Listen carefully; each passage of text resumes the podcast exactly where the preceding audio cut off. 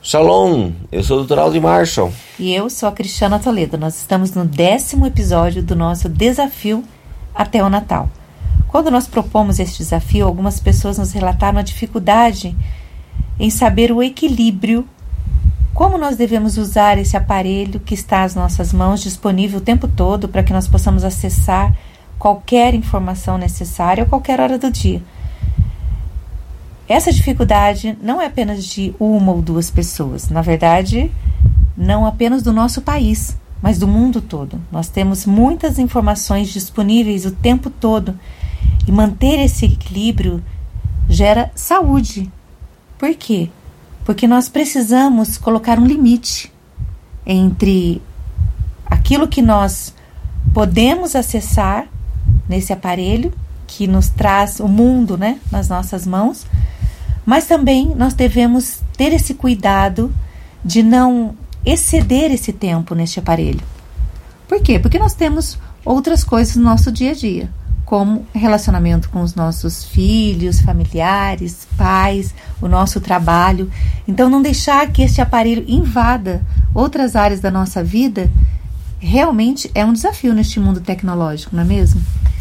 Isso aí. E se você pensa que você está usando demais seu celular, você não está sozinho.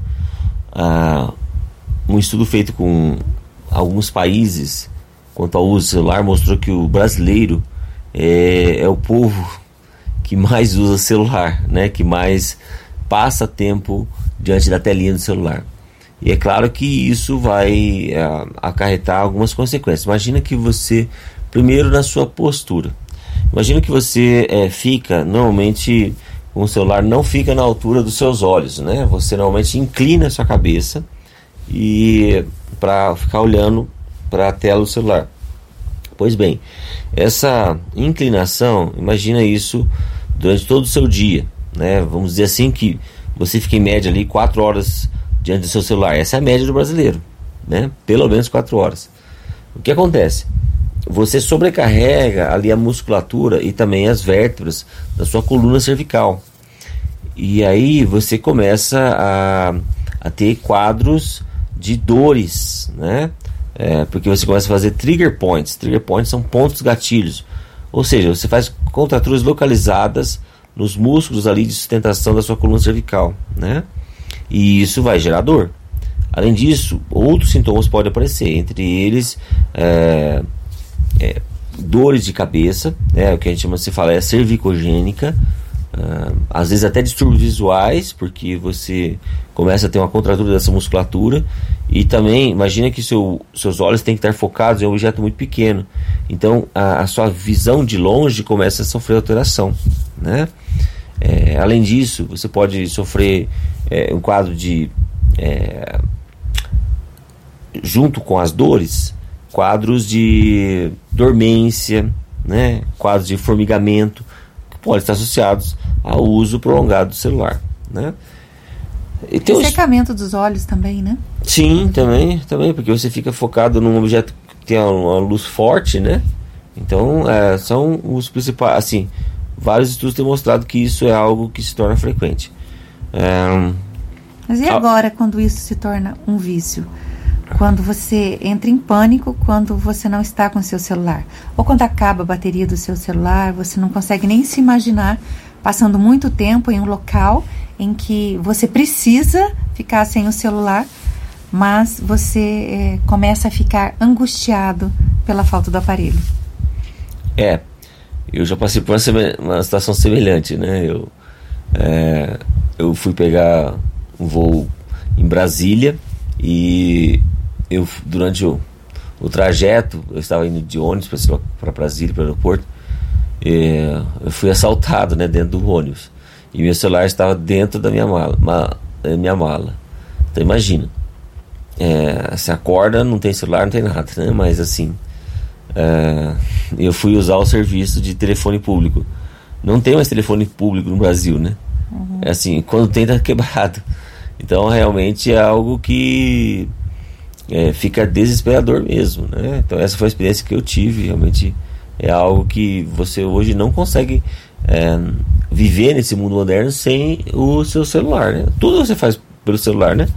É, por exemplo, É, há o benefício também do celular pela questão de que você tem. É, por exemplo, você vai ler Bíblia, você está com, você tá com todas as versões de Bíblia lá, né? Você vai ler livro, né? Eu gosto, comecei a, eu passei, gostei muito da formato digital do Kindle. Então você começa a, a, se adaptar a isso, por isso que é muito cômodo, né? E aí você começar a, a exercer limites a, a essa, esse, essa relação com o celular é algo que é imperativo, é algo que é necessário, né? É, você alguma vez já foi repreendido por alguém porque você está usando muito tempo o celular ou então ou fala, alguém falou assim para você larga o celular participa aqui com a gente você está sempre no celular. Já aconteceu isso com você? Então talvez esse seja um sinal que as pessoas estão incomodadas com a forma como você usa o celular né? Hoje em dia já tem alguns aplicativos que você pode verificar o tempo que você passa no celular, não é mesmo? É, quantas vezes você verifica o seu celular por dia? É, quantas vezes você verifica se uma pessoa postou uma foto nova? É, qual é o tempo que você gasta nisso? Primeira coisa que nós temos que saber é como está essa utilização, porque nós precisamos realmente conhecer, porque às vezes você acha que não passa tanto tempo assim. Mas quando você acessa um aplicativo desse que te mostra esses dados, você começa a perceber que você faz um, um uso excessivo. E aí sim, você precisa reconhecer que você está passando muito tempo e voltar, tomar as rédeas, né? Da, da, sua vida, do seu tempo, porque afinal nós somos mordomos, nós somos administradores de 24 horas ali por dia que o Senhor nos dá. Então nós podemos prestar conta desse tempo, esse tempo tão precioso que se chama vida. Então nós precisamos realmente perceber o que nós estamos fazendo com a nossa vida a cada dia. Outra coisa também que nós podemos é, perceber é qual é a distância que nós usamos, é, deixamos o celular ao lado da nossa cama quando nós vamos dormir. Tem muitas pessoas que têm a necessidade de estar ali com o celular à mão, né? Durante a noite é um tempo de sono, que nós já falamos aqui sobre o sono, sono restaurador. Qual a relação que você tem com esse aparelho quando você vai dormir? Que você teria que literalmente se desligar né, do mundo para que você pudesse ter um sono realmente de qualidade. Então, estar atento a todos esses detalhes é fundamental para que você viva bem, viva com saúde.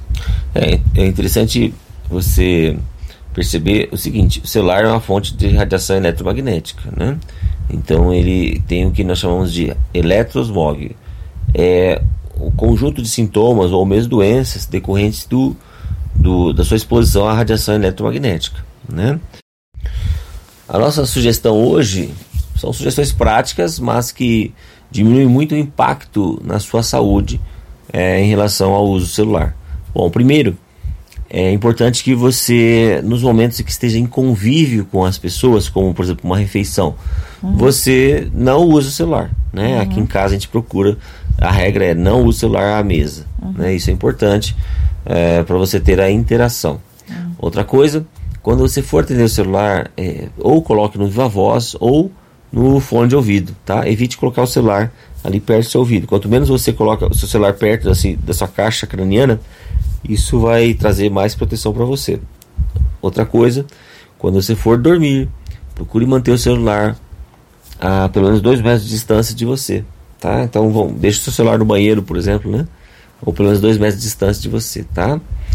E não atenda o celular quando ele está carregando, ok? Então, desliga a tomada primeiro e aí você é, atende, tá? São dicas muito simples, são dicas que te ajudam aí a, a, minimizar o impacto do uso de smartphones, celulares aí na, na, na sua saúde, tá? Além do que, quando você for é, usar o seu celular no dia a dia, procure é, quando for é, ler né, na tela do celular, procure, procure mantê-lo na altura da, dos seus olhos, né? Para evitar aquela questão que eu falei é, de trazer traumas ali, trazer lesões para sua coluna cervical. Uhum. Ok? É isso aí. Lembre-se que quando você Escolhe olhar para a tela do celular, você escolheu não olhar para aquilo que está ao seu redor.